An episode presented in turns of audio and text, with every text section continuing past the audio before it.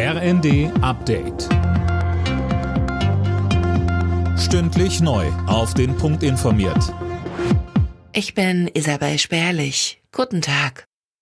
Die Deutschen zahlen nach wie vor deutlich mehr für Heizen, Strom und Tanken als vor der Energiekrise. Die Energiepreise liegen derzeit gut 40 Prozent über denen vom Februar 2021. Das zeigen Zahlen des Vergleichsportals Verifox, schreiben die Funke-Zeitungen.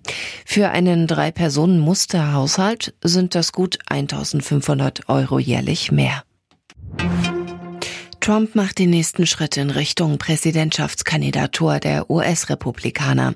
Auch bei den Vorwahlen in South Carolina hat der Ex-Präsident seine Rivalin Nikki Haley deutlich besiegt.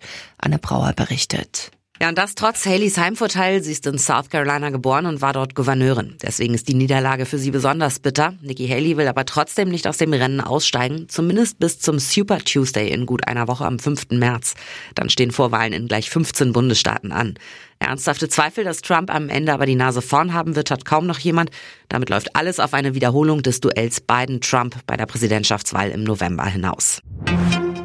Weitere Waffenhilfe für die Ukraine. Die hat Bundesaußenministerin Baerbock zum zweiten Jahrestag der russischen Invasion zugesagt.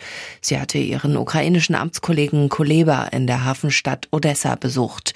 Baerbock sagt, wir unterstützen euch jeden weiteren Tag, auch mit Waffenlieferungen. Der Eiffelturm soll nach einem fast einwöchigen Streik wieder öffnen. Gewerkschaften und Betreiberfirma haben sich geeinigt.